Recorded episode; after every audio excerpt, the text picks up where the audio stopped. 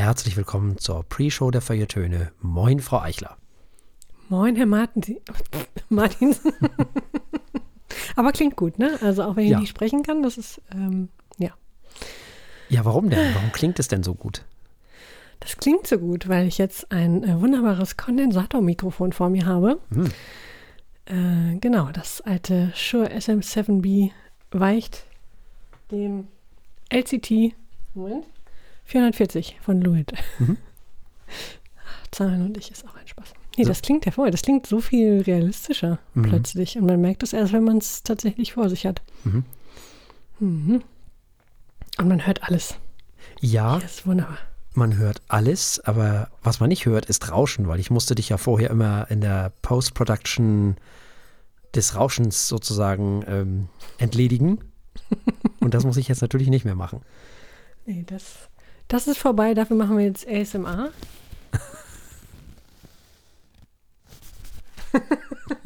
Na gut, Ja. genug. Wie empfindlich ist Oh, denn dieses Flasche. Mikrofon? Also hast du da irgendwelche Audio-Treatment-Geschichten da mit deinem Raum oder? Nö, Nee. ich habe Vorhänge. Hm.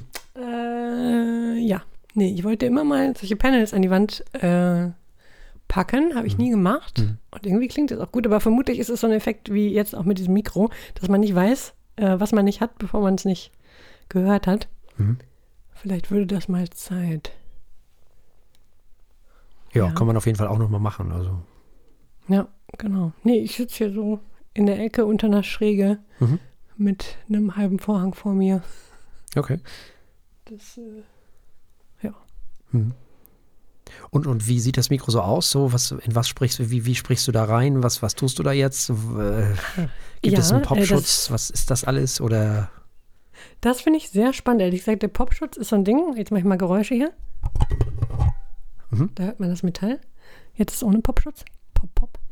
Ähm, das ist so magnetisch hier drauf. Finde ich sehr cool. ist cool, ne? Das ist eine coole Idee. Zumal man es ja auch schnell ab und an kriegen muss, wenn man dieses Mikro jedes Mal wieder abschraubt, wenn man es nicht mehr benutzt. Mhm.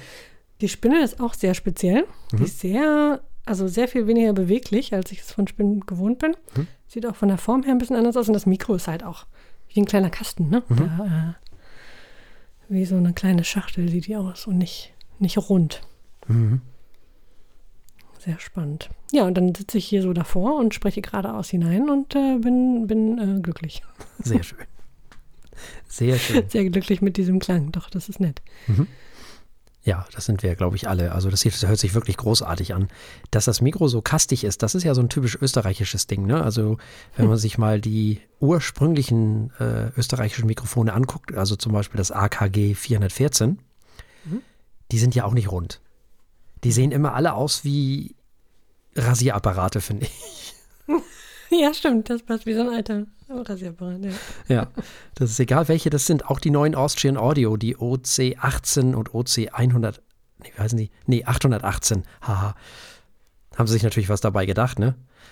OC818, AKG 414, aha. Da hat man sich schon was dabei gedacht, sozusagen die Weiterentwicklung davon. Ja, nee, auf jeden Fall der Österreicher an sich, der macht keine, er baut keine Runden und sie auch nicht. Äh, Die bauen keine runden Mikrofone sozusagen, die müssen immer irgendwie eckig sein. Das ist ganz witzig. Ja, klingt toll. Also ich bin begeistert. Und unsere ZuhörerInnen hoffentlich auch. Diejenigen, die mit, äh, also ich sag mal, etwas, ja, zumindest etwas höherwertigen Kopfhörern uns hören, die merken den Unterschied sicherlich. Ich glaube, Ja. mit dem Standard-Handy-Kopfhörer wird Nee, es jetzt eher schwierig, den. Unterschied zu hören, aber naja. Und ich höre den Unterschied vor allem auch in meinem eigenen Ohr. Das ist echt angenehm. Das sind die Momente, wo man denkt, also die seltenen Momente, wo man denkt, schön, dass ich Asthmatiker bin. Nicht, weil man jetzt ins Mikro äh, ähm, fiepst, sondern äh, es klingt halt echt irgendwie schön, schön geradeaus und, und warm und ich weiß nicht. Hm, Wenn es dann doch mal raspelt, äh, ist das positiv und klingt nicht irgendwie merkwürdig. genau. Das stimmt. Ja, das ist, äh, ja, die alten Kondensatormikrofone, die immer noch aktuell sind, sehr schön. Und die dynamischen natürlich auch. Die dynamischen sind ja auch noch aktuell. Da haben alle ihre Ja. Einsatzbereiche. Auf jeden Fall. Aber ich muss sagen, für Sprache ist das schon, Da hast du nicht übertrieben. Das Nee, nee. klingt schon sehr viel besser und ich kann es mir auch für Gesang sehr gut vorstellen, Ja. dass das äh, einiges hermacht. Ja. Definitiv. Ja, ja. Bei YouTube gibt es da ganz viele äh, Reviews, die das äh, nutzen für äh, ReviewerInnen, die das für Gesang nutzen und natürlich auch Mhm. ebenso für Sprache und so weiter und so fort. Also ja, ja. Und äh, Kondensatormikrofone sind im Zweifel normalerweise die bessere Wahl, was natürlich die Regel, die Ausnahme bestimmt natürlich immer wieder, bestätigt natürlich immer wieder die Regel. Das heißt also, dieses SM7B, was du ja vorher hattest, ist natürlich auch immer dann gut, wenn du sehr anstrengende Stimmen hast. Also, weil das rundet so ein bisschen ab. Also das nimmt so ein bisschen die Ecken und Kanten raus und das ist immer ganz schön. Außerdem Das ist dann natürlich für Ja. Podcast und Radio, wenn man Interviews führt, eine gute Idee. zum Beispiel. ja, verstehe. Ja, zum Beispiel. Oder du bist in irgendeinem Raum, der sehr, sehr ungünstig ist, weil ne, so ein dynamisches Mikrofon interessiert sich nicht so sonderlich für den Raum, wie so ein hier, so ein Kondensatormikrofon findet alles spannend, was im Raum passiert. Wirklich alles. Es ist extrem neugierig. Wie dieser Kuli. Zum Beispiel. Ja, zum Beispiel. Das findet es alles interessant. Auch dein, dein, dein äh, Magengeräusche und so. Du wirst noch Spaß haben. Also, Wunderbar, das, ja. Hervorragend. Oh das ist halt so. Das finden die alles interessant. Die finden auch interessant, wenn draußen irgendwas passiert oder keine Ahnung, was weiß ich was alles. Also so Kondensatormikrofone sind extrem neugierig, was so Sachen angeht. Das ist der Nachteil von dieser Offenheit. Ne? Das, äh, So ein Kondensatormikrofon, wenn es dann an ist, dann ist es halt an. Das heißt, das sendet dann und er nicht er sendet, es empfängt dann auch. Und zwar in, durchgehend. Und so ein dynamisches nicht. Das ist nur dann wirklich in Bewegung durch diese kleine Minimembran, wenn du da reinsprichst. Wenn wirklich ein Geräusch so laut ist, dass es überhaupt zum Tragen kommt. Alle anderen Geräusche fallen halt hinten runter. So. Weil das wirklich nur dann aktiv ist, wenn es bewegt wird. Und dieses hier ist immer aktiv, egal. In dem Moment, wo die 48 Volt Spannung da ist, wird die, also gnadenlos empfangen. Das ist so. Ja. So ist das halt. Ja, aber dafür klingen sie halt normalerweise natürlicher. So, das kann man schon so sagen. So, das ja. Aber, ne, äh, ähm, SM7B, Michael Jackson, Thriller und so, Ach, okay. Ja. Spannend. nicht wahr? Ganz viele Podcasts, ganz viele Radiostationen nutzen das, das SM7B, ja, ja. Es ist halt unheimlich gutmütig, das ist halt, ähm, und es verzeiht unheimlich viel, ne? Es ist, es macht viel mit und äh, ja, wenn das mal aus Versehen runterfällt, vielleicht nicht gerade aus, aus höchster Höhe, aber ja, dann ist es auch nicht gleich kaputt. Mhm. So. Ist halt wesentlich robuster als so ein Kondensatormikrofon. Die sind ein bisschen fragiler. Verstehe. Mhm. Auch was die Räumlichkeiten angeht, das ist schon so. Ja, ja, also hat alles seine. Ja, man muss wirklich gucken, äh, welche Anwendungsfälle man hat. Genau, Wie mit allem. genau. Ja, also für die. Bühne ist äh, dynamisch ist auf jeden Fall das Nonplusultra so. Verständlich. Ja. Auf jeden Fall. Und da äh, kannst du auch nicht mehr viel mit dem SM7B machen, da ist selbst das auch zu empfindlich. Da, da ist dann wirklich so ein Handmikrofon, wo du reinbeißt, einfach das, was du nimmst. Halt das SM58 oder irgendwie was von Bayer Dynamic oder von Sennheiser oder was weiß ich. So um die drei größten. Ja, das ist ja auch, das ist ja schon Teil des, des Sängerseins, äh, dass man sowas auch einfach zum Anfassen hat. So, ja, das stimmt. ich glaube, das, also klar, im Studio macht es dann auch ohne in die Hand nehmen, aber äh, auf so einer Bühne will man dann ja doch auch ein bisschen Power geben. Ich glaube, da hilft das, was in der Hand zu haben. Ja, das glaube ich mir auch. Vorstellen. Ja. ja, das kann schon sein. Das hat was. Ja, das kann sein. Ich muss da ja mal lachen über diese, über diese, äh, ich würde fast sagen Halbständer, ich weiß gar nicht, wie die richtig heißen, wo man das Mikro mit so einem halblangen ähm, Stab aus dem Ständer nimmt. Sieht man immer mal wieder bei, bei Rockmusikern oder so. Also das kenne ich Kann nur man sich von Freddie? Mercury. irgendwie- Ja, zum Beispiel, genau. Ja, ja, ja, ja. Das ist der einzige, bei dem alle anderen habe ich, das habe ich noch sonst noch nie gesehen. Richtig. Nee, aber das, da gibt es einige. Vielleicht ist das auch jedes Mal eine Hommage an Freddie Kann Mer sein. Mercury. Das ist durchaus möglich. Ähm, Ja, das war bei ihm ja auch so eine Phallus-Geschichte. Ja, ist ja echt so. Möglichst. Ja, nicht ja, nein, nein, das, das, das Ja. ne, also das, da, der hat da ja durchaus Anspielungen. So. Was ja soll er machen, also ist ja, ist ja völlig okay. Aber das war schon sehr besonders, also das habe ich sonst auch bei keinem anderen gesehen, so. Hm. Ja, Okay, nee, ist mir schon bei einigen mal aufgefallen, aber ja, vielleicht war es auch jedes Mal äh, eine direkte Anspielung. Das ist spannend. Aber auch die, äh, die, die, die langen, normalen äh, Stand-Mikrofonständer, das ist schon, also äh, gerade als Rockmusiker, glaube ich, hat irgendwie was. Nicht nur wegen der Geschichte, äh, sondern auch so, sich so halb dran festzuhalten Ja, und ja. aber trotzdem irgendwie in die Knie zu gehen, das gibt der Performance ja auch was. Also hat alles seine, Ja, seinen Anwendungsbereich. wahrscheinlich, ja. Es sei denn, du spielst halt gleichzeitig Gitarre, dann kannst du das wieder nicht machen, ne? aber ja, gut. ja. Oder du heißt Lemmy, dann nutzt du das SM58 auch im Studio für die Aufnahmen. Ja, Das geht auch. Also gut, Wie wenn gesagt. du Lemmy heißt, kannst du auch alles Mögliche machen. Ja, nein, aber das ist, was ich damit sagen will, ist ähm, ausprobieren, ausprobieren, ausprobieren. Wenn man Lust und also Laune dazu hat und man liebt Mikrofone, kann man alles ausprobieren. Das ist also, Ja. es steht nirgends geschrieben, dass man ein SM57 für die Abnahme eines Gitarrenverstärkers nutzen muss. Da gibt es nicht, das Gesetz gibt es nicht. Also auch wenn die meisten das wahrscheinlich immer noch machen. also, ne, Das ist wahrscheinlich auch wie mit allem, ne? Man muss es einmal, erst muss man sich an die Regeln halten, um sie zu lernen und dann kann man sie künstlerisch sprechen. Dann äh, ja, kann man das machen, was man für richtig hält und neue Wege beschreiten. hm, Das ist ja meistens so. Und ich meine, wer ausprobieren will, man muss ja auch nicht jetzt hunderte von Euros ausgeben, Nö. geht in, zu dem Musikhändler eures Vertrauens, Genau. wo man äh, einfach auch ausprobieren kann, wo Genau. man nicht nur von außen bewundern darf. Und ähm, hört euch das mal an, das ist echt spannend. Sowas sollte man viel öfter im Musikunterricht machen. Ich hoffe, dass das moderne Musiklehrer machen. Ich fürchte, die, ja, ich fürchte eher, der Musikunterricht wird in modernen Schulen immer weniger unterrichtet. Das wäre sehr schade. Es ist so Also, eine spannende, ja. auch, ist ja auch irgendwo eine sinnliche, nicht nur irgendwo, sondern, sondern wörtlich eine sinnliche Erfahrung. Äh, wie, keine Ahnung, wie klingen verschiedene ähm, Gitarreneffekte, wie klingen verschiedene Mikros ähm, in verschiedenen Charakteristiken. Überhaupt mal Instrumente in die Hand nehmen, das für viele Leute, wie viele Leute ich kenne, die noch nie ein Musikinstrument in der Hand hatten, das geht Hm. nicht. Tja. Es ist aber halt nicht mehr wichtig. Es wird nicht mehr für wichtig erachtet. Und insgesamt, äh, man sieht es ja auch, also, ne, das kann man ja ruhig so offen artikulieren. Als wir über äh, Bücher und Serien gesprochen haben, haben wir natürlich ein breiteres Feld abgedeckt. So. Und nur Musik, das ist vielen Leuten auch zu wenig. Zu Hm. wenig Leute interessieren sich für Musik. Also Hm. beziehungsweise Eigentlich merkwürdig, ne? Ja, so das ist- Industrie. Ja. Ja, das liegt, glaube ich, zum einen daran, dass Musik allgegenwärtig ist, dass Musik überall zur Mhm. Verfügung steht. Das ist wie mit allem, was du immer hast. Was kannst du auch nicht vermissen. Und was du nicht Mhm. vermisst, das willst du auch nicht haben. Hm. Das ist das große Problem, weil man will ja nur dann was haben, wenn man es wirklich vermisst, wenn man sich nach etwas sehnt.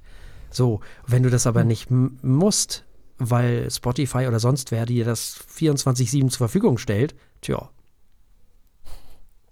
Tja, da machst du nichts. Ich habe gerade gestern wieder ähm, meinen Plattenspieler angeschmissen und äh, Platten aufgelegt. Und ich kann absolut wirklich, also ich dachte in dem Moment, ey, wisst, das ist ein Wahnsinn, dass ganz viele Leute das nicht mehr erleben. Dass da zwei Lautsprecher stehen, dass da ein Verstärker angeschlossen ist oder die Boxen an, also diese Lautsprecher am Verstärker angeschlossen sind und daran eben auch der Plattenspieler und dass da Hm. gar zauberhafte Dinge mit passieren. Dann kommt diese Magie halt. Ich habe gestern die Talk Talk gehört, die, ähm, wie heißt die, Color of äh, Spring? The Color of Spring, genau. Mhm. Wahnsinn. Das klingt so schön und so toll. Wir kommen heute noch äh, zu einem Album, was man definitiv über teure Sachen hören muss, sonst erzähle ich allen, wie unartig ihr seid. Äh, das äh, ist einfach so. Wirklich, es ist ein, wirklich ein, es ist so schade, dass Leute über so billig Plastik Quatschkopfhörer tolle Musik hören. So, ich kann verstehen, dass es einige machen, aber dass es jetzt fast alle machen, das ist so schade. Hm. Aber so ist es halt im Moment. Ja, ich, äh, apropos HiFi, ich muss ein kleines Lob oder großes Lob loswerden. Mhm. Und zwar die Firma Dual. Die Firma Dual kennen die meisten Leute, die ein bisschen älter sind, wahrscheinlich noch die Plattenspielerfirma so. einer der großen, so neben, neben Torrens und äh, vielleicht noch so Lin oder Elak oder irgendwie so frü früher, so in den 70er, 80er Jahren. Und da hat ein Fan von denen hat so kleine Holzemblems geklöppelt. Mhm. Mit so Dual, mit dem Dual-Logo halt. Kannst du dann entweder auf deinem Plattenspieler pappen oder was weiß ich, keine Ahnung. So. Und hat dann Dual gefragt, ob das überhaupt in Ordnung ist, so, weil, ne, wir wissen ja, manche Firmen sind da ja ganz komisch, mhm. was solche Sachen angeht. Da wurden ja schon etliche Fans verklagt, wegen viel weniger. Und Dual hat folgendes gemacht: Die haben einfach gesagt, das finden wir so gut, das äh, kommt jetzt sofort bei uns in unseren Instagram-Stream sozusagen. Und äh, natürlich darfst du das und das ist alles ganz großartig. Und das fand ich richtig gut. Das hat mir gefallen. Sehr schön. Ja, das fand ich gut. Ja, es cool. gibt noch das Gute in der Welt, wollte ich damit sagen. Und nicht alle Firmen sind immer nur evil. Sind sie auch nicht, wirklich nicht. Also gar, nee, ja. Ne? Also wirklich dickes Lob an Dual. Weil Dual hat auch nichts davon. Das ist einfach nur, außer natürlich jetzt Imagegewinn, ne? Aber das ja. ist natürlich schön und nice to have, aber ja, ansonsten nicht. Finde ich gut. Sehr, sehr cool. Nur um mal hier in diesen Zeiten auch was Positives zu erwähnen. Muss auch sein, ja, gerade in diesen Zeiten. So viel Negatives da draußen. Ich bin auch mal hin und her gerissen. Ähm, also ich meine, ich poste eh nur noch wenig bis gar nichts auf Social Media, aber wenn ich mal was loswerden will, ist immer die Frage, ja, äußere ich mich jetzt zu Sachen, von denen ich eigentlich nicht viel Ahnung habe, auch wenn sie wichtig sind. Äh, zum Beispiel äh, zur Ukraine oder so. Mhm. Oder Corona mal wieder. Mhm. Äh, ich bin halt auch einfach müde, dass jeder zu allem eine Meinung hat. Ja, ohne gut. irgendeine Ahnung zu haben. Und ich bin auch weder Politiker noch Politikwissenschaftler, noch habe ich vorher irgendein, ich war, ich wusste, dass die Ukraine existiert und wo sie auf der Karte ist. So ungefähr. Punkt. Was habe ich für ein Recht, irgendwas darüber zu sagen? Naja, äh, unabhängig davon. Ähm, da, gleichzeitig positive Sachen, keine Ahnung. Das 200. Hundefoto oder äh, gestern habe ich Waffeln gebackt, ein Waffelfoto zu posten, ist so eine Frage, ne? Machst du das und äh, ähm, ja, man leugnet damit ja nicht, was Schlimmes in der Welt passiert. Ich finde auch, dass wir die Sendung weitermachen.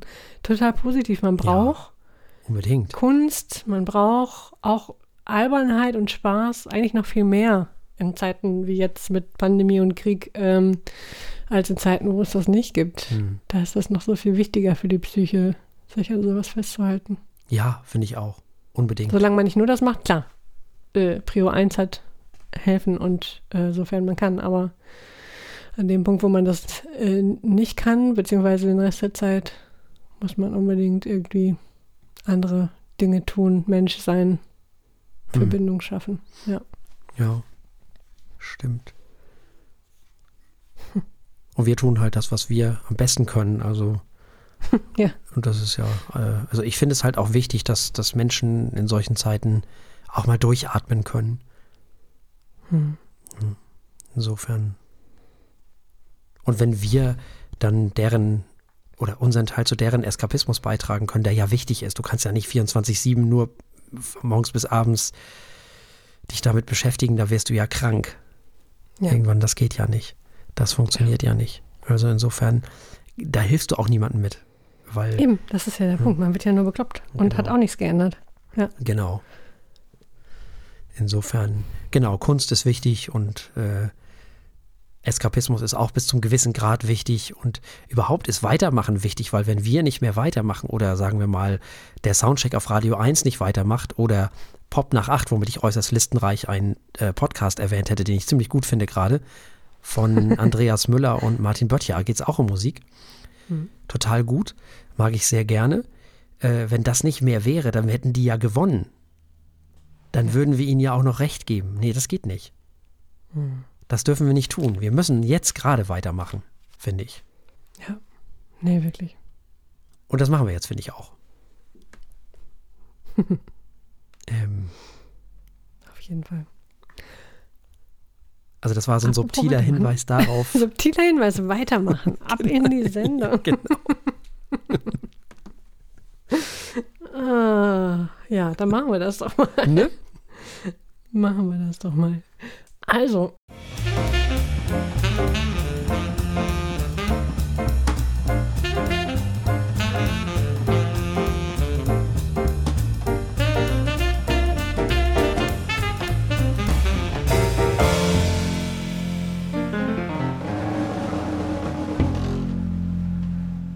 Herzlich willkommen bei den Feuilletönen, der Podcast mit wöchentlichem Wohlsein, der den Ohren gut schmeckt. Und für die, die es nicht mitbekommen haben, Frau Eichler spricht in ein neues Mikrofon. Also jetzt so könnten auch die UKW-HörerInnen lobend erwähnen, dass Frau Eichler in ein neues Mikrofon äh, spricht und dass sich alles so viel besser anhört und so viel toller ist. Also das könnt ihr ruhig mal machen. genau, findet uns auf Twitter, auf Facebook, auf Instagram und schreibt uns, wie toll das jetzt klingt mit dem Luit muss ich schon wieder gucken, Luit LCD 440.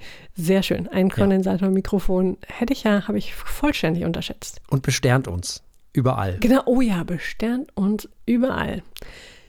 Apropos Sterne, wir haben drei Alben für euch dabei von die, äh, diversen Sternchen der Musik. Ähm, wir haben Myriad von Oh Hiroshima, das ist düsterer Post-Rock.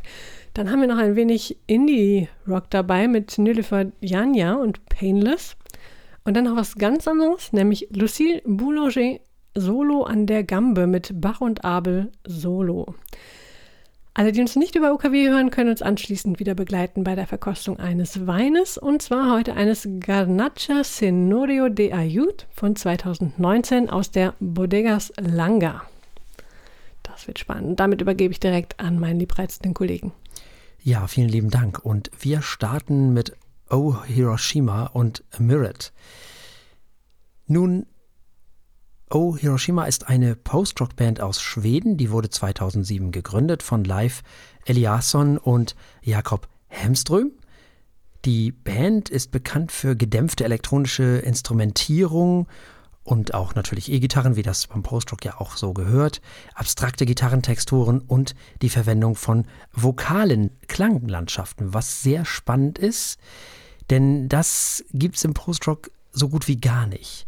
Ihr erstes Album Resistance is Futile wurde 2011 veröffentlicht. Ihr aktuelles Album heißt Mirrored und wurde im März 2022 veröffentlicht, also zum Zeitpunkt dieser Aufnahme in diesem Jahr.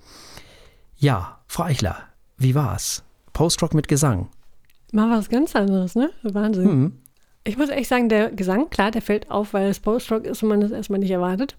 Ähm, viel mehr fasziniert und unerwartet fasziniert hat mich ehrlich gesagt das Tra Schlagzeug, was oft sehr mhm. treibend mhm. war und mhm. äh, mir, also es ist einfach auch selten, dass mir im Postdoc das Schlagzeug besonders auffällt. Mhm. Ähm, das war sehr positiv. Äh, und ihre Klangteppiche, die typischen für den Postrock, mhm. setzen sie doch sehr bedächtig ein. Also es sind eher so Klangflüsschen, mhm.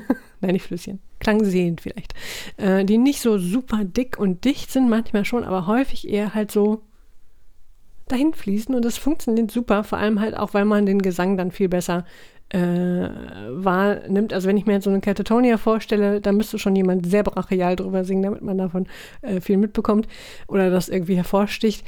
Und es sind auch wunderschöne Melodien dabei, also sowohl instrumental als auch was den Gesang angeht. Die machen Spaß, die sind natürlich inhaltlich oder musikalisch ähm, beides eher melancholisch, die sind düster, nachdenklich. Und ähm, immer wieder, nicht in jedem Song, aber immer mal wieder innerhalb des Albums gibt es dann auch Lichtblicke, die einem ein bisschen wärmer ums Herz machen. Nicht fröhlich, überhaupt nicht, aber zumindest berührend. Und deshalb finde ich nicht nur emotional, auch musikalisch muss man sich Zeit nehmen für dieses Album. Es breitet sich so langsam im Ohr aus, macht sich, macht sich breit wie so ein, weiß ich nicht, abendlicher Schatten. ähm, da muss man, muss man sich drauf einlassen, bekommt dann aber wirklich viel. Also äh, ganz viele wirklich tolle instrumentelle Parts. Ähm, der Gesang trotzdem spannend, gehört da auch absolut rein, der ist nicht übrig, trotz Post-Rock. Und ähm, so viele tolle Melodien, die zu finden sind, da ist schon wirklich was Gutes bei rausgekommen. Ja, ja. Und es fängt so, es fängt so ruhig und schüchtern an und dann übers Album hinweg gibt es so viel zu entdecken. Das ist schon wirklich, also ich weiß nicht, ob da Myriads of Things zu entdecken sind, aber auf jeden Fall eine Menge. Post-Rock mit Gesang, das ist auch mal was Neues. Das hatten wir hier in jedenfalls in dieser Sendung noch nicht. Wir haben es also mit diesem typischen sphärischen Post-Rock zu tun und das eben jetzt mal mit Gesang. Und das hört sich erstmal so ein bisschen an wie Dream Pop mit verzerrter Gitarre. Und am Ende ist es das vielleicht auch so ein bisschen. Wer weiß, alles, was man so vom Post-Rock kennen und lieben gelernt hat, findet man auf diesem Album erstmal wieder. Das ist also schon mal sehr vertraut. Wobei man sagen muss, das Crescendo wird meist nicht ganz bis zum bitteren Ende zelebriert, wie es beim Post-Rock ja meistens doch der Fall ist. Da ist man hier ein bisschen zurückhaltender. Deswegen gibt man dem Ganzen, neben dem ganzen Gedreame, auch noch eine Portion originären Rock dazu, wenn man so will. Und ein bisschen hört sich das an wie eine Mischung aus Mono, The Mission und Cocteau Twins ohne Elizabeth Fraser natürlich. Also Mono in den 80ern mit Gesang, so ungefähr. Und das ist ziemlich okay und das macht auch Spaß. Ähm, ich finde, dem Album fehlt ein ganz klein bisschen das gewisse Etwas, um es zu was total Außergewöhnlichem zu machen. Also das habe ich jetzt hier nicht gefunden, macht aber nichts.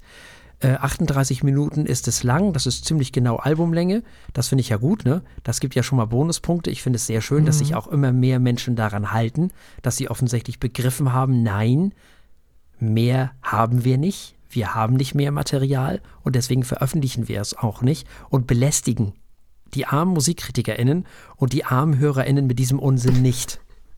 Das ist gut, das gibt Bonuspunkte. Ähm, ja, und viel mehr ist über dieses Album eigentlich auch gar nicht zu sagen, muss ich ganz ehrlich sagen. Es ist ein wirklich, wirklich okayes Post-Rock-Album mit Gesang, was man mal so zwischendurch sehr gut hören kann und was mir Spaß gemacht hat, muss ich sagen.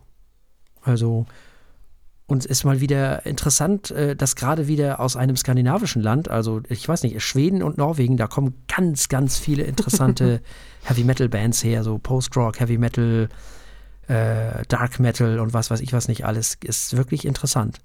Und so ja. eben auch dieses hier. Tolle Sache. Also wirklich spannend. Äh, nun ist dieses Album ja im Jahre 2022 erschienen und deswegen wollen und dürfen wir es natürlich auch bewerten auf unserer Skala von steht, läuft und rennt. Das läuft aber wirklich schnell. Also hat mir wirklich gut gefallen. Wird wahrscheinlich nicht mein Lieblingsalbum, aber ja, richtig gut, es läuft ja, also dem kann ich mich nur unumwunden mal wieder anschließen, dass es für mich ein glattes läuft, dass es wirklich ein okayes Album, was Spaß macht, aber wahrscheinlich und mit großer äh, Sicherheit, mit äh, an Sicherheit grenzender Wahrscheinlichkeit nicht in die Long- oder Shortlist in diesem Jahr bei mir kommen wird, was die Alben des Jahres betrifft. Also auch von mir ein läuft. Wir haben gehört, Oh Hiroshima, und das Album Myriad und es gab ein Läuft von Frau Eichler und ein Läuft von mir. Und damit, naja, wir bleiben grob im Rock, aber dann doch in einer ganz anderen Ecke. Wir kommen zu Nilifer Janja. Das ist eine englische Sängerin, Songwriterin und Musikerin. Sie ist die Tochter zweier bildender Künstler. Ihre Mutter ist Londonerin, irischer und bahamaischer Abstammung. Ihr Vater stammt aus der Türkei. Janja wuchs im Stadtteil Chelsea in London auf und hörte zu Hause türkische und klassische Musik. Sie spielte als Kind schon klassisches Klavier, begann mit zwölf Jahren E-Gitarre spielen zu lernen und nachdem sie dann später für ihre ersten eigenen EPs auf Tour war, trat sie zum Beispiel auch als Support Act für Bands wie Interpol und Mitski auf. Nun ist ihr zweites Album mittlerweile erschienen, das heißt Painless und wurde im März 2022 veröffentlicht. Hören wir zunächst mal Herrn Martinsen dazu. Ja, das ist jetzt erstmal wieder was ganz anderes, ne? Mhm. Wobei, wir sind ja schon wieder in den 80ern. Zumindest was den Sound angeht. Das wird schon im ersten Song The Dealer klar. Bei dem sie sich, was die Gitarren angeht, so ein bisschen bei The Fall habe ich so das Gefühl, inspirieren hat lassen. Die haben auch immer so sehr, sehr äh, ähm, diese Tonfolgen gehabt, diese Harmoniefolgen gehabt. Das hat mich so ein bisschen daran erinnert. Ein bisschen Trip-Hop gibt es natürlich auch noch dazu. Ähm, das ist dann so ein bisschen was Neueres, was sie dazu baut, dazu später mehr.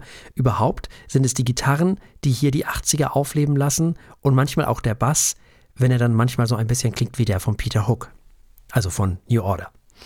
Erinnert zum Teil ein bisschen an Interpol, wie überraschend. Das ist ja auch eine Band, die sie schon supported haben, äh, die sie schon supported hat. Und das alles wird dann gemischt mit modernen Rhythmen und Basslines und das ist sehr charmant. Das weiß zu überzeugen. Manchmal hört sie sich ein bisschen an wie Sinead O'Connor, immer dann, wenn sie ihre Kopfstimme erklingen lässt. Und bei Shameless muss man dann schon sehr doll an Nothing Compares to You denken. Finde ich. Weißt du, an was mich das, mhm. ich hatte einen ganz merkwürdigen Effekt. Mhm. Nachdem ich dieses Album Painless gehört habe, mhm. hatte, ich, äh, hatte ich einen ganz schlimmen Ort Ohrwurm von Seven Seconds. Sie klingt eigentlich nicht wirklich wie Nanny Cherry, aber ähm, ja, wenn sie in die Kopfstimme geht. Vielleicht war es das, was mein Hirn verbunden hat. Also, Okay. Ja. Also ich hatte bei, bei, bei Shameless sofort Nothing Compares to You im Kopf. Mhm. Und dachte sofort, ach guck mal, die hört sich gerade an wie Shane- Sinead O'Connor, wenn sie so die, die Kopfstimme hat. Aber ich habe mir dann gedacht, hey, was soll's, Talent borrows, Genius steals. Also ist doch egal. Und überhaupt, finde ich, wechselt sie sehr geschickt zwischen Falsett und normaler Stimme. Und manchmal nutzt sie ja auch die Sprechstimme. Das heißt, sie nutzt alle Register der Stimme. Das finde ich ganz gut. Mm, Das ist sehr gut, was die junge Britin da auf die Beine stellt, muss ich sagen. Das mag ich durchhören. Insgesamt ist das sehr new wavig. Melodien sind sehr melancholisch, also eher Moll. Nimmt sich von den Großen das ein oder andere und macht daraus so richtig schön ihr eigenes Ding. Das ist gut. Das gefällt mir gut. Überrascht auch immer mal wieder, zum Beispiel im Song ähm, Chase Me, wo auf einmal so Noise-Geschichten reingemischt werden. Hat mir sehr gut gefallen. Das ist schon mal sehr gut. Das Album ist ein Hauch zu lang. Hier wäre es wahrscheinlich besser gewesen, man wäre in den 30ern geblieben. Das Album kratzt aber mit seinen 46 Minuten eher an den 50ern. Das ist dann vielleicht wieder ein Hauch zu viel, aber insgesamt ein sehr erfreuliches Album, was mir sehr viel Freude gemacht hat. Und der Song Trouble vielleicht noch zu erwähnen, das ist so mal der Favorit, den ich auf diesem Album gefunden habe, so für mich. Ja, nee, das ist auf jeden Fall ein toller Song. Ich kann mich in so vielen Punkten nur anschließen und äh, habe dieses Album durchaus genossen. Und sie hat auch so eine, sie hat einfach so eine tolle, wunderschöne Stimme, warm, irgendwie wohltuend. Es sind auch sehr ruhige, angenehme Songs, selbst wenn sie inhaltlich mal äh, eigentlich gar nicht so, so ruhig und entspannt bleibt. Äh, die Songs klingen immer, als wollten sie eine Menge erzählen.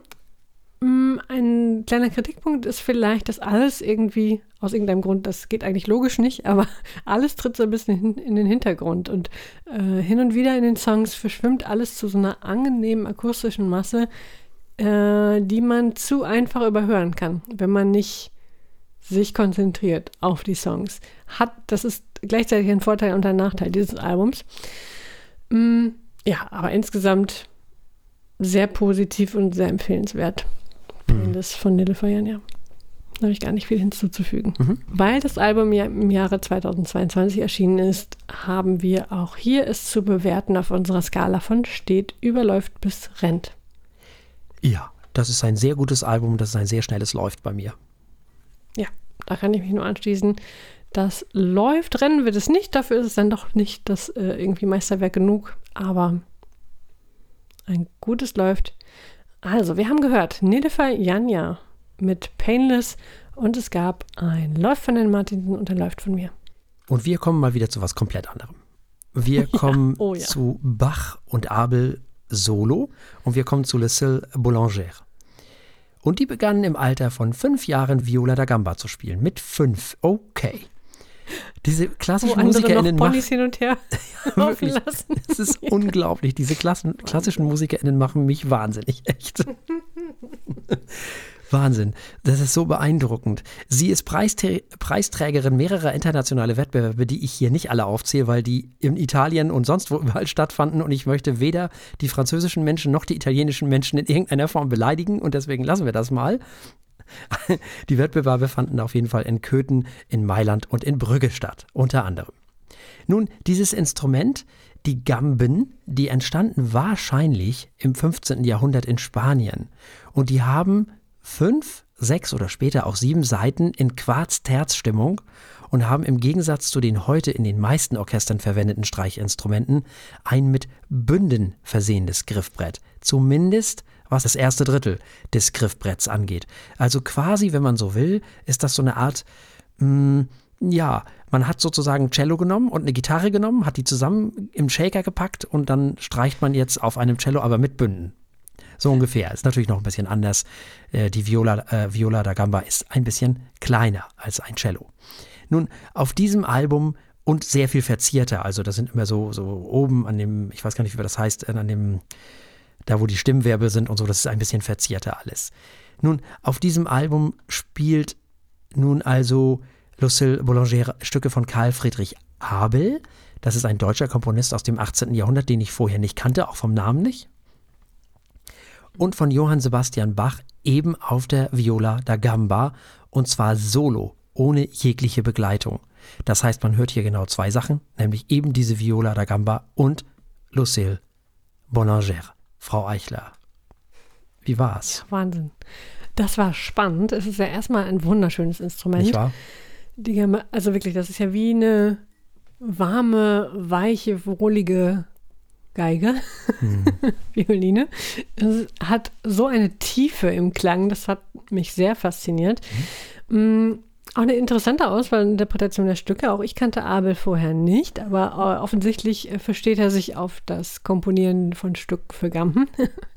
ähm, am Stück war ja, das die sind Album, ja transkribiert, ne?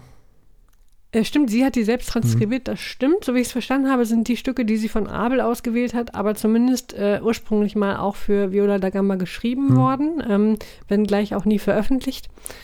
Ähm, das ist schon spannend. Und ja, die Stücke von Bach, genau, die hat sie, die hat sie selbst noch transkribiert. Also ja, tolle Arbeit und es passt auch erstaunlich gut zusammen. Sehr gut. Besonders toll, finde ich, klingt die Akustik in der, ich habe es nachgeschlagen, Abteikirche von mhm. Noirlac. Wahnsinnig gute Wahl. Dieses Instrument, was eh schon unheimlich gut klingt, in dieser Kirche, das ist eine Wohltat. Das muss man natürlich auch hören können. Also jetzt nicht irgendwie die 10 Euro Billigkopfhörer vom Handy benutzen, bitte. Ähm, aber das ist so wunderschön im Ohr. Das ist wie so eine Massage fürs Trommelfell. Wahnsinn. Richtig schön. Mm, dennoch natürlich, es ist, es sind alles Solostücke für sie allein mit diesem einen Instrument. Das kann dann schon anstrengend werden zu hören für das ungeübte Ohr oder auch für das äh, allgemein, für das Klassik ungeübte Ohr vielleicht. Äh, aber je länger man zuhört, umso mehr entdeckt man äh, diesen wunderbar tiefen und vielschichtigen Klang äh, der Gambe und das klingt einfach nur faszinierend mit dieser Akustik. Ich, ich war total weggeblasen. Wirklich toll. Man muss sich halt darauf einlassen. Man muss sich auf das Prinzip einlassen, eine Frau, ein Instrument in einer Kirche. Äh, und dann wird es aber geradezu meditativ. Also das ist eine musikalische Trance voller Klanggenuss. Wunderschön. Also sollte man, sollte man gut hinhören. Sehr empfehlenswert. Muss man sich darauf einlassen. So, Klassik. Und ich habe die ersten Töne gehört und dachte, du lieber Himmel, was zur Hölle. Wow. ja. Das sind, auf diesem Album sind ja genau zwei Sachen zu hören. Du hast es ja schon gesagt, nämlich einmal die, Viol die Viola da Gamba und Lucille Boulangere. Und das war's. Und was man dann hört, ist unglaublich. So viel Volumen ist in dieser Produktion, so viel Tiefe und so viel Können was Lucille Boulanger da alles spielt, ist schlichtweg phänomenal. Und dieses Instrument klingt so schön und so voluminös und manchmal doch so zart. Und genau so spielt sie dieses Instrument auch. Voller Energie, voller Zurückhaltung, wenn es geboten ist und vor allem voller Dynamik. Selten waren laut und leise so wichtig wie auf diesem Album. Und selten wurde es so konsequent und grandios umgesetzt wie auf diesem Album. Wir hören hier ja Kompositionen von Abel und Bach, die beide dieses Instrument wahrscheinlich auch noch kannten. Also das war ja damals viel, viel allgegenwärtiger, so heute, wie heute zum Beispiel die Trompete oder ähnliches. Und was für ein tolles Instrument diese Viola da Gamba ist. So voll und doch transparent, so filigran und doch so groß. Also ich wusste während des Hörens manchmal gar nicht, wohin mit mir. Man bekommt eine Gänsehaut nach der nächsten. Die Produktion ist schlichtweg unfassbar. Hier wird ein Raum erschaffen, der genau richtig ist für die Künstlerin und ihr Instrument, nämlich diese Kirche. Diese Tonmeister in der klassischen Musik, die sind so unfassbar toll, wirklich, die, die können Dinge, das ist schlichtweg äh, großartig, wirklich. Also hier hört man auch wieder richtig, was die alles können. Es grummelt, es strahlt, es vibriert und es bewegt. Diese ganze Geschichte ist so voller Leben, so voller Lebendigkeit. Es ist eine hinreißende Aufnahme eines Instruments, was viel öfter gespielt werden sollte. Ich weiß auch gar nicht, warum das so ja in den Hintergrund getreten ist. Eigentlich sehr schade. Eine Aufnahme einer Künstlerin, die die Stücke von Abel und Bach und dieses wundervolle Instrument einfach fantastisch spielt. Eine Aufnahme, die ausgezeichnet produziert wurde. Ein rundrum ausgezeichnetes Album. Die Stücke von Bach und Abel tun ihr Übriges. Was soll man sagen, außer grandios? Mehr fällt mir dazu nicht ein. Wirklich. Ach ja, und wie du schon richtig sagtest, ne, ihr hört dieses Album gefälligst über anständige, sehr anständige Kopfhörer oder eine entsprechende gute HiFi-Anlage. Ich habe beides und das macht nochmal so richtig was aus. Das Album ist einfach mal millionenfach toller, wenn man es über, oder noch toller, wenn man es über entsprechend tolle HiFi-Ding oder Hi-Fi-Dingsies hört. Und nicht über irgendwelche PC-Brüllwürfel oder Kopfhörer für 10 Euro, das geht einfach nicht. Ansonsten muss ich doch wieder nur schimpfen und erzählen, wie unartig ihr alle seid. Also das an dieser Stelle auch nochmal, ne? Also nicht, dass der alte Mann wieder schimpfen muss. Also über anständige Dinge hören, es lohnt sich, es lohnt sich wirklich. Hört auf ältere Menschen. so, ausnahmsweise. Ansonsten ja nicht so gerne, aber in dem Fall schon. Also, jetzt dürfen wir dieses Album natürlich auch und wollen dieses Album natürlich auch gerne bewerten auf unserer Skala von steht, läuft und rennt. Da bleibt einem nicht viel, das muss rennen. Ja, das ist ein unglaubliches Album, unglaubliches Instrument, unglaubliche Künstlerin. Das rennt weg. so. Wir haben gehört Bach und Abel Solo von Lucille Boulanger und es gab ein Rent von Frau Eichler und ein Rent von mir. Wir wenden uns für unser letztes Segment wie immer dem Wein zu. Wir sind heute in Spanien. Wir sind bei der Bodegas Langa. Die ist in 1876 schon gegründet worden und seitdem ein Familienbetrieb. Heute wird sie in fünfter Generation von Juan José Langa geführt. Hola. Hola, genau. In den, ach guck mal, ich habe schon wieder vergessen nachzugucken, wie Prost, ach, das kriegen wir schon hin. In den 80ern hatte dieser, nämlich Juan José Langer, mit seinem Bruder zusammen die Idee, den alten Standort zu verlassen und stattdessen in eine kühlere Lage am Monte Victor zu ziehen, was sich für die Firma als gute Entscheidung herausgestellt hat. Mit dem Umzug begann dann auch ein längerer Prozess der Modernisierung und Erweiterung, sodass heute 70 Hektar Rebfläche ökologisch bewirtschaftet werden können. Wir haben heute den äh, Garnacha Senorio de Ayud vor uns von 2019. Der ist, hat, ja, hat 100% äh, Garnacha-Traube. Die äh, kenne ich auch noch nicht, also sehr spannend. Was Neues und mhm. mit 14,5 Volumenprozenten abgefüllt. Doch, die haben wir schon mal. Äh, ah, doch. Ah, und zwar äh, die französische Variante davon. Richtig. Ah, das war aber auch lecker, oder? Mhm. Hab ich das? Ja, äh, sehr gut. Sehr schön. Ja, er soll sehr fruchtig sein. Okay. Er sieht auf jeden Fall toll aus. Mhm. Das, äh, um das nochmal hervorzuheben in dieser Sendung, diese Farbe von diesem Wein. Also wenn ihr einen Wein nur für die Optik kauft, ähm, kauft diesen Wein. Hervorragendes, wunderschönes Rot. Tiefdunkles mhm. Rot. Ja, genau. Und für alle Leute, die sagen, ich trinke nichts, wodurch, äh, wo ich durchgucken kann, hier könnt ihr nicht durchgucken. nee.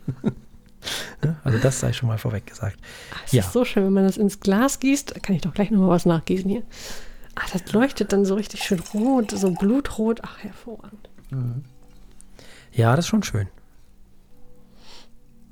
Nur mit den Früchten bin ich noch nicht so. Mal gucken. Also, das, das, hört sich jetzt auch gut an auf dem Mikro. ja, das war aber vorher auch schon immer drauf. das stimmt, aber es klang anders. Ja, das stimmt. Nee, schön. Also, äh, ja, äh, Früchte auf jeden Fall. Wirklich? Richtig dicke, dichte Früchte. Rieche ich hier. Hm. Ja, rote Grütze, hm. Erdbeere, volle Kanone, Himbeere. Oh ja, Himbeere vor allem. Hm. Also ich bin eher bei so schwarzer Johannisbeere. Ja, auch, ja. Und er hat auch Rauch. man so in roter Grütze. Rauch, oh ja. Also das ist schon wieder ein Sponti, glaube ich. Eine Spontanvergärung. Langsam immer mehr, langsam, aber sicher immer mehr von diesen ganzen Wörtern droppen, Frau Eichler. von den Wörtern droppen, okay, ich droppe mehr Wörter.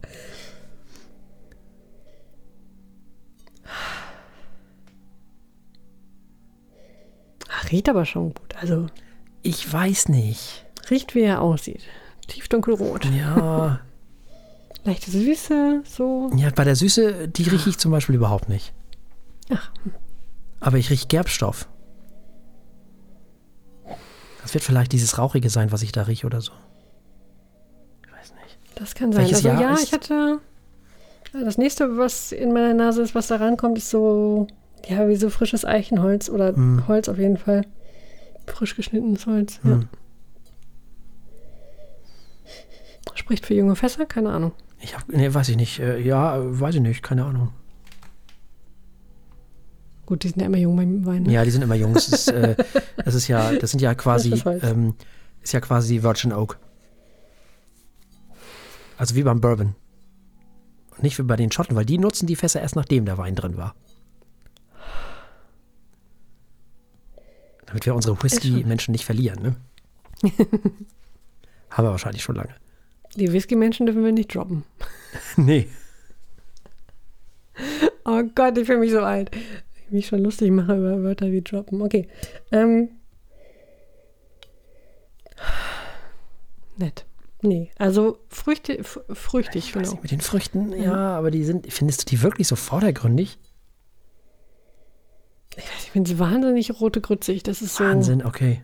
voll. Es ist halt nicht schwer. Es ist trotzdem noch, also da wird mit Sicherheit ein bisschen was an Säure zu finden sein. Der Hm. fühlt sich also in der Nase etwas lock oh, lockerer an. Guck mal, das klingt auch gut. War natürlich alles geplant. Okay.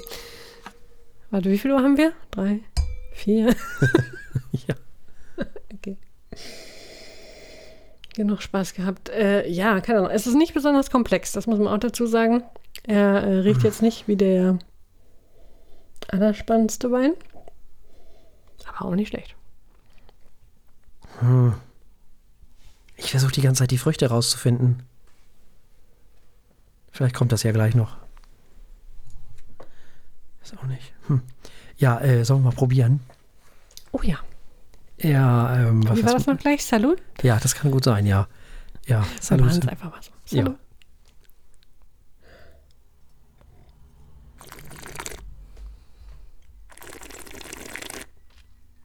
Hm. Ja, ist sehr frisch.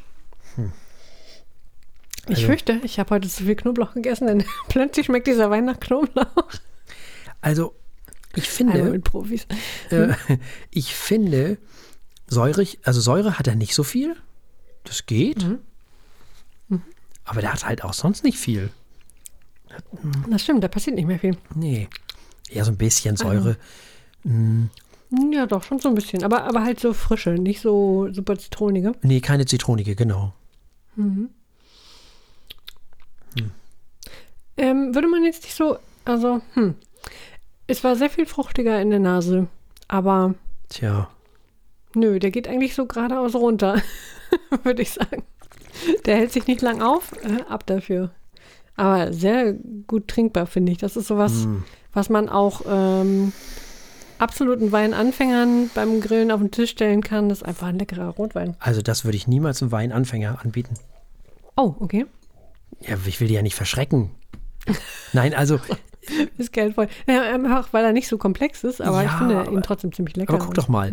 Wir hatten doch in der letzten Woche diesen Riesling, diesen, diesen ähm, äh, Forst-Dingsy, Silicon. So. Da war doch so ein bisschen Süße drin und so ein bisschen Säure drin und das war schön. Und wir hatten doch den, den Klüssrad, den ich auch gerne mochte. Das ist ja so mein Lieblingsriesling im Moment. Oh ja, der ist auch. Und aber der Silicon war auch echt richtig gut. Und d- sowas würde ich Anfängern anbieten, AnfängerInnen anbieten, weil da ist was los und das ist irgendwie gefällig und schön und trotzdem komplex. Ja, Dieses hier Ja. finde ich so ein bisschen eher abschreckend, weil da sehr viel Gerbstoffe drin sind. Der ist auch sehr adstringierend, finde ich. ich finde, er wird ganz schön trocken hinten raus. Auch, Ja, ne? sag ich ja. vielleicht ist das tatsächlich, ja, ja, ja, stimmt. Das könnte ein bisschen abschreck, abschreckend wirken. Und ich finde, ähm,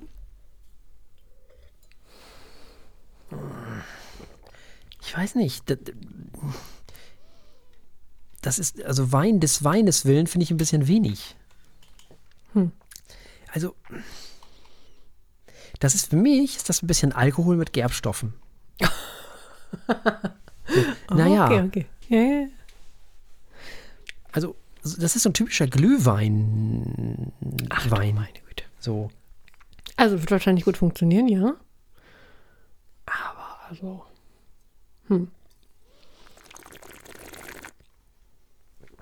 Aber erdig, erdig trifft es Ja. ganz gut. Genau, erdig, das ist ja, das ist jetzt wieder Klischee, ne? weil, weil Spanier, äh, spanische Weine sind ja gerne erdig. Hm. Hm. Also, ich bin ja wieder schuld. Das ist ja, ich, ich, ich weiß, dass der Wein ist bestimmt viel besser als das, was ich jetzt gerade so von mir gebe.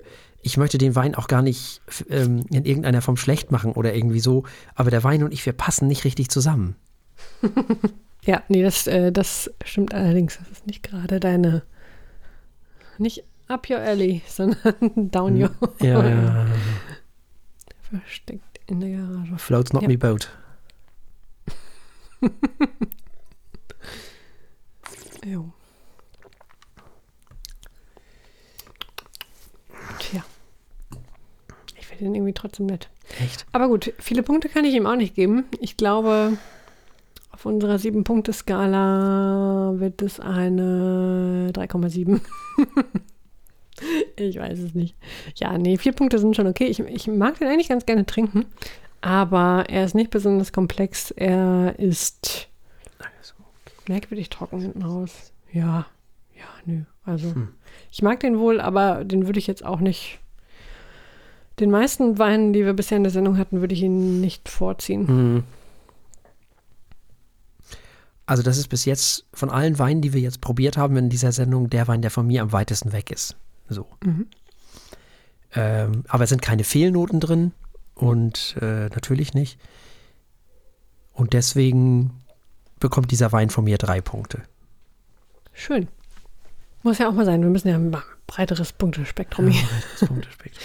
Nicht? Ja, doch, doch. Schauen wir mal, was die nächsten Wochen. Wir fahren ja noch ein bisschen durch Europa hier quasi. Mm. In Gedanken.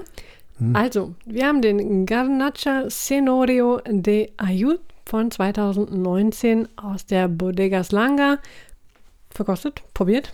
Und es gab drei Punkte von der Martinsen und vier Punkte von mir. Und damit sind wir ans Ende auch dieser Sendung angekommen und selbstverständlich gibt es nächstes Mal wieder drei Alben und ein Wein. Genau. Zunächst hören wir Kane oder Ka nee, Kane von Ebo. Ich dachte erst, oh, Elbow hat ein neues Album. Nein, ja, nein, Ebo. nein, so, so, so schnell sind die auch nicht. Also die waren ja erst im letzten Jahr. Richtig, nein, Ebo. ähm, in diesem Fall. Dann haben wir For the Sake of Bethel Woods von Midlake und äh, das Nash Ensemble mit Harrison Birdwhistle Chamberworks. Neue Musik. Gut, der Wein wird also gut leer nächste Woche. Schauen wir mal. Wir verkosten natürlich auch noch einen Wein. Apropos Wein, wir verkosten einen Chianti. Bin sehr gespannt. Hm? Der Colli Senesi von 2020 äh, aus Poliziano. Man darf gespannt sein. Also Chianti ist ja eigentlich wieder so ein bisschen mein Ballpark. Das ist ja. Ah, sehr gut. Ja, es ist eine meiner liebsten Weinsorten. Äh, so ja. wenig äh, Ahnung, wie ich habe, aber. Ja, ja. Also, das ist, das ist äh, hm? Chianti ist fein, das ist Sangiovese, da, da, da, da bin ich schon wieder sehr handsam. Also. Es ist kein Spätburgunder, aber sehr, sehr gut. Ich mag Sangiovese-Weine sehr, sehr gerne. Ähm, ja, bis dahin bleibt uns an dieser Stelle nichts anderes als zu sagen, bleibt uns gewogen. Bis zum nächsten Mal. Tschüss. Tschüss.